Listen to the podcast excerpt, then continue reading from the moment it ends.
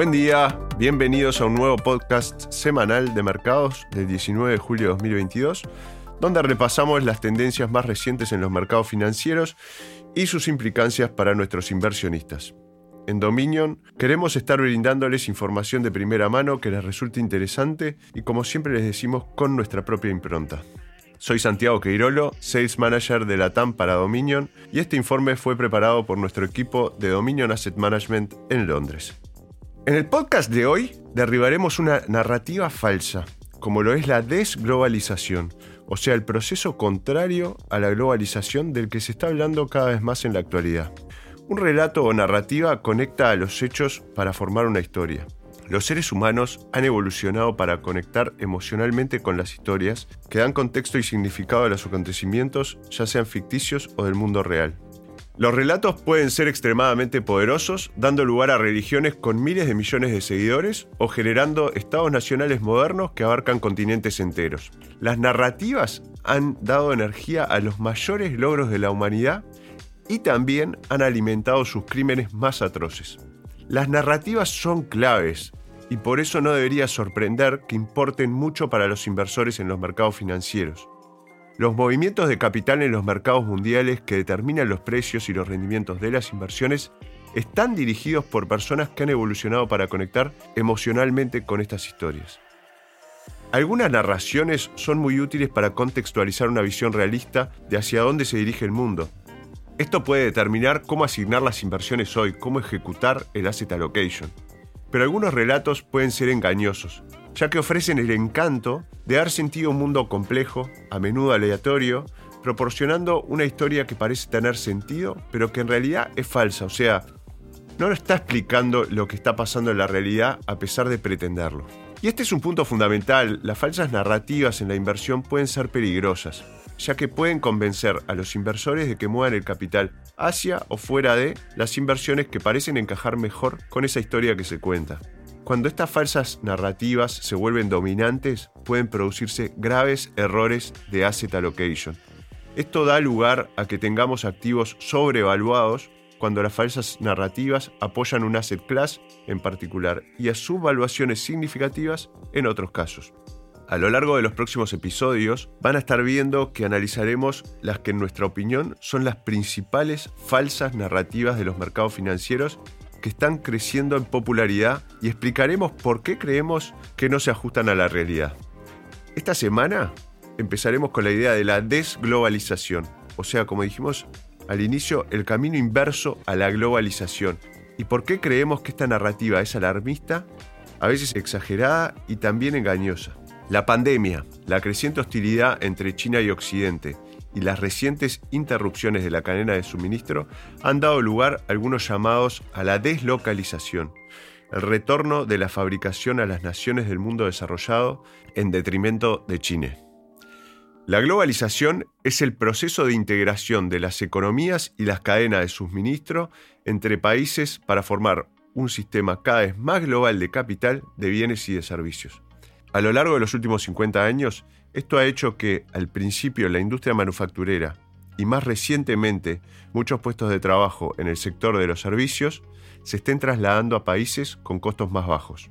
Este proceso ha reducido simultáneamente el costo de los bienes y servicios para las naciones del mundo desarrollado y ha actuado como cierto catalizador del desarrollo económico para muchas naciones emergentes, este proceso se ha producido a expensas de muchos puestos de trabajo en la clase media y trabajadora en Occidente, especialmente en Estados Unidos y el Reino Unido, con importantes consecuencias políticas y sociales que todavía las estamos viviendo.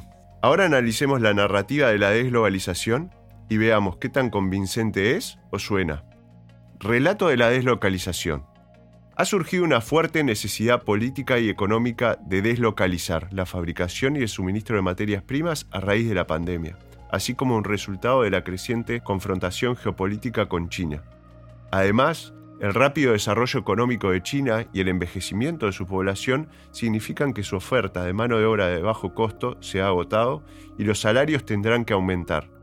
Por lo tanto, la desglobalización se traducirá en que los productos que antes se fabricaban a bajo precio ahora tendrán que fabricarse a un precio mucho más alto en los países occidentales o en los países alineados con Occidente. Este proceso, que se da en todos los sectores importantes de la economía, actuará como una fuerza inflacionaria, haciendo subir los precios y, como resultado, actuando como un lastre para el crecimiento de los niveles de vida, reduciendo el comercio internacional y actuando como un viento en contra para el desarrollo económico global. Díganme si esta historia no es una historia convincente. Encaja con lo que vemos que está ocurriendo en el mundo actual y parece a primera vista una buena idea. Quizá no deberíamos depender tanto de China para nuestros productos manufacturados. Además, tal vez deberíamos devolver a Estados Unidos, Reino Unido, etc., los puestos de trabajo perdidos en el sector industrial. Creemos que es muy fácil desmentir esta falsa narrativa. Animamos a los oyentes y a quienes lean esto por correo electrónico a que desempolven un atlas mundial o para los más expertos en tecnología a que hagan una búsqueda en Internet del mapa del mundo. Una primera observación razonable podría ser, el mundo es realmente grande. En segundo lugar, hay muchos países. La historia de la desglobalización parece basarse en la suposición implícita de que solo hay un puñado de países en el mundo, China y luego Occidente. La realidad es que hay 193 países. Incluso en el sudeste asiático, la zona de influencia de China, hay múltiples países de alta población, bajo costo y bien conectados a los que se pueden trasladar y ya se está haciendo la fabricación. Por ejemplo, Vietnam con 97 millones de habitantes, tenemos a Tailandia con 70 millones, Bangladesh 165 millones, Indonesia 270 millones. Si miramos más allá del sudeste asiático, tenemos también a la India, 1.400 millones de habitantes. Y por supuesto está África con una población actual de 1.300 millones que se espera que supere los 3.000 millones para la década del 2040. Hablar de la necesidad de trasladar la fabricación fuera de China y volver a las naciones desarrolladas de alto costo nos parece una simplificación excesiva. ¿Por qué trasladar una planta de China a Estados Unidos cuando se puede trasladar a un tercer país con costos aún más bajos que los de China? Además, suponer que el aumento de los costos laborales en China equivale a una escasez mundial de mano de obra es en el mejor de los casos una miopía y en el peor también un poco de ignorancia. ¿no? Basta con mirar la demografía de los países ya mencionados, por no hablar de muchos otros que no hemos comentado.